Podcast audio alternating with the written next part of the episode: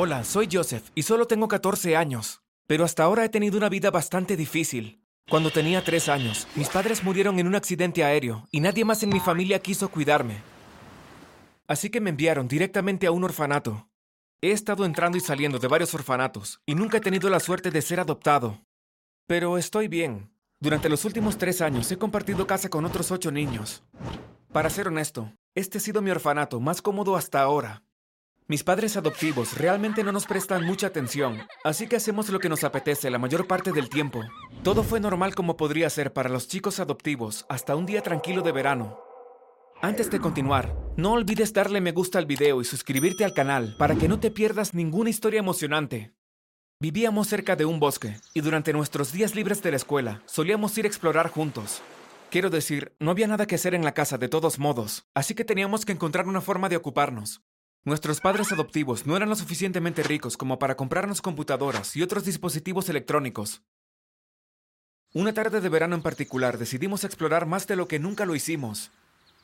Todos mis hermanos estaban allí. Estaba Nina, la más pequeña, que solo tenía tres años. Fred, el hermano de Nina, que tenía cinco, y Josiah y Jacob, que eran gemelos de 12 años. Mónica tenía 14 años como yo y era la hija biológica de mis padres adoptivos. Reggie y Harry tenían 16 años y Edward 18, pero nuestros padres decidieron no echarlo a pesar de que se negó a encontrar un trabajo luego de dejar la escuela secundaria. Éramos tantos que era difícil hacer un seguimiento de todos la mayor parte del tiempo, pero esa tarde estábamos todos juntos corriendo por el bosque como animales salvajes. Um, oye, Joseph, ¿cómo se llama esta flor? Preguntó Nina mientras saltaba de alegría. Le encantaba estar en la naturaleza. No lo sé, pero es bonita como tú, dije y se la puse en el pelo.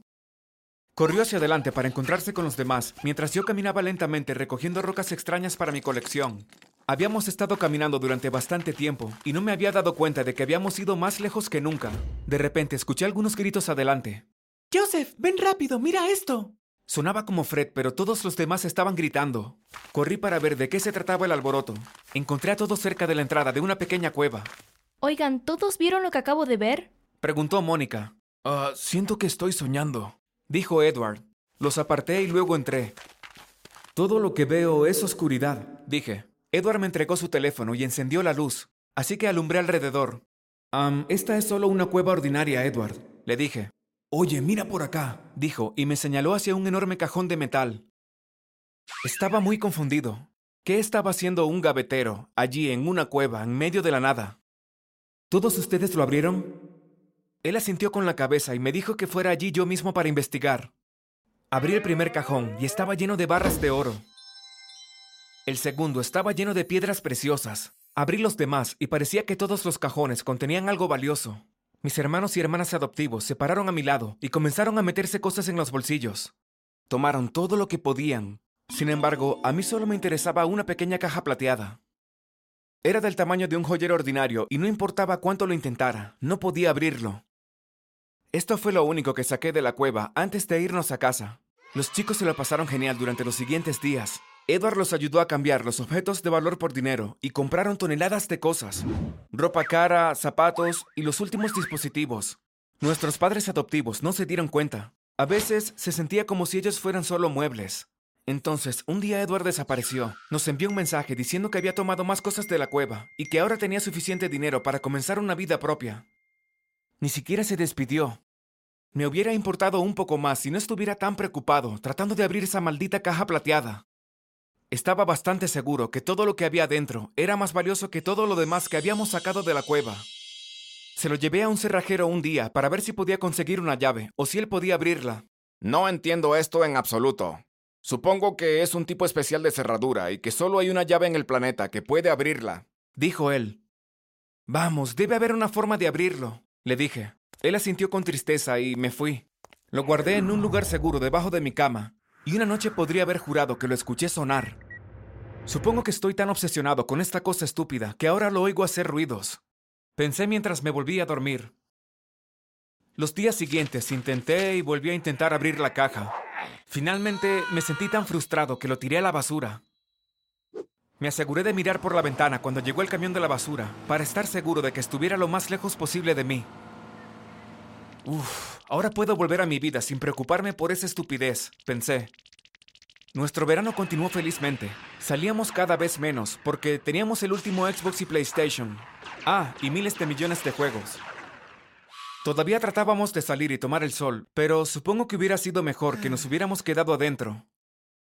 Una tarde fuimos al parque, solo para que los niños pequeños pudieran jugar un poco. Nina estaba súper emocionada y saltó todo el camino hasta allí. Cuando llegamos, los gemelos Mónica y yo nos sentamos en un banco y comenzamos a discutir sobre quién era el mejor personaje de nuestro programa de televisión favorito. Luego discutimos sobre otras cosas, pero estábamos tan atrapados que nos olvidamos por completo de Nina y Fred. Entonces, Fred vino corriendo hacia nosotros llorando. ¡Alguien se llevó a Nina! Dijo él. ¿Qué quieres decir? No seas tonto y ve por ella. Es hora de que nos vayamos a casa de todos modos. Respondió Mónica. Un hombre vestido todo de negro la recogió y se la llevó. Ella ni siquiera gritó. Dijo él. ¿A dónde se la llevó? Le pregunté y él señaló. Todos corrimos en esa dirección buscando a quien quiera que se hubiera llevado a nuestra hermana pequeña, pero no tuvimos suerte. Ella se había ido. Mónica tenía celular, así que llamó a la policía de inmediato. Luego corrimos a casa para contarles a nuestros padres lo que había pasado. Cuando la policía llegó a nuestra casa, no entendieron por qué alguien secuestraría a una niña adoptiva. No es que ustedes tengan mucho dinero ni nada por el estilo, dijo uno de los oficiales. No necesitas empeorarlo. Ve a buscar a nuestra hija. Gritó mi madre adoptiva. Ninguno de nosotros durmió esa noche. Nuestra madre adoptiva lloró toda la noche, mientras nuestro padre no podía dejar de caminar de un lado a otro. Estábamos demasiado preocupados. ¿A dónde se habían llevado a Nina y por qué se la llevaron? Ella debe estar tan asustada. Cuando salió el sol, me quedé dormido un rato. Luego me levanté, me duché y me vestí, y bajé a preparar el desayuno para mi familia que se había quedado dormida. Escuché un ruido cerca de la puerta de la cocina y vi un sobre deslizarse debajo. Lo agarré sin atreverme a abrir la puerta. No estaba dirigido a nadie, así que lo abrí y saqué una nota. Y decía, Joseph, si alguna vez quieres volver a ver a tu hermana con vida, reúnete conmigo frente a la oficina de correos mañana a las 2 de la tarde. Estaba aterrado y confundido. ¿Cómo sabían siquiera que yo era el que estaba en la cocina?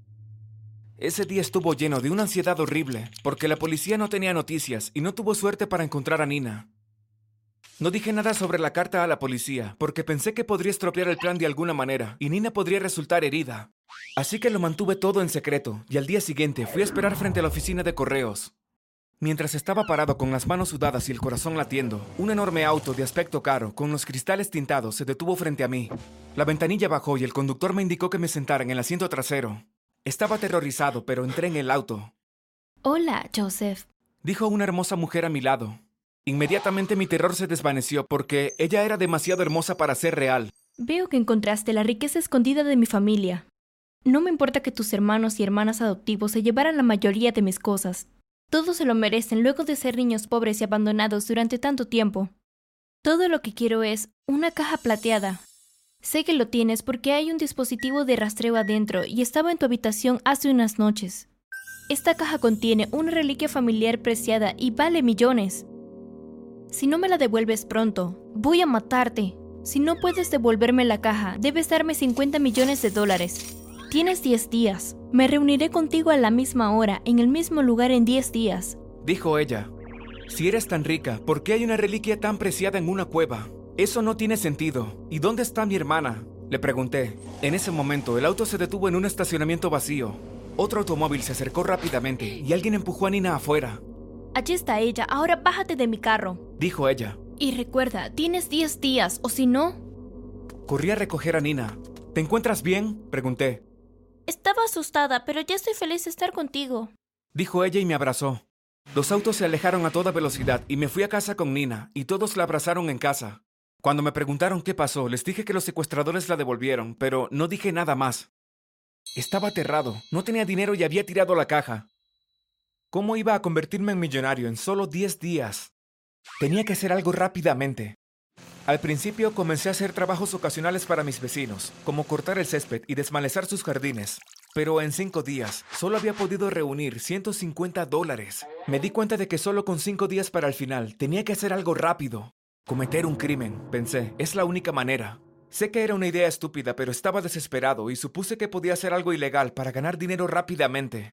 Hice muchas cuentas falsas en línea y envié correos electrónicos y mensajes a personas al azar, diciendo que habían ganado un millón de dólares, pero que tendrían que depositar mil dólares antes de poder obtenerlo. Ya sabes, una estafa clásica. Pero luego me di cuenta de que no podía continuar cuando una señora llamada Sandra me envió este mensaje. Hola, estoy tan emocionada de haber ganado este dinero. Nos quedamos con nuestros últimos dólares y he usado todo el dinero de mi cuenta de ahorros para enviarte mil dólares. Mi esposo está enfermo de cáncer y no tengo suficiente dinero para cuidarlo. Recientemente perdí mi trabajo y mi dálmata de 11 años está enfermo.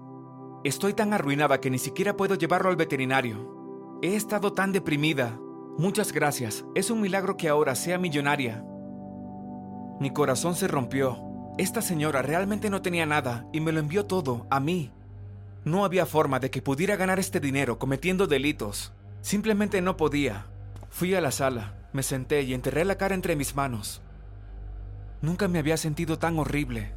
Y de repente Nina entró en la habitación. Joseph, Joseph, ¿estás triste? Dijo ella. No levanté la cabeza. Salió de la habitación y volvió a entrar. Toma, tengo este bonito juguete que podría hacerte feliz. Lo encontré en la basura el otro día. Dijo ella. Levanté la cabeza. Y ahí estaba. Nina sostenía la caja plateada. No sabía que lo había sacado de la basura, exclamé. Sí, lo escondí en mi habitación. ¿Estás feliz ahora? ¡Yay! Dijo ella y me abrazó. No podía creer mi buena suerte. Esta niña pequeña me había salvado la vida. Al final de mi cuenta regresiva de 10 días, pude devolver la caja a la hermosa mujer, que solo sonrió y asintió con la cabeza. Luego de esta experiencia totalmente loca, hice el voto de proteger a Nina para siempre. Haré todo lo posible para asegurarme de que nunca seamos separados y colocados en hogares diferentes.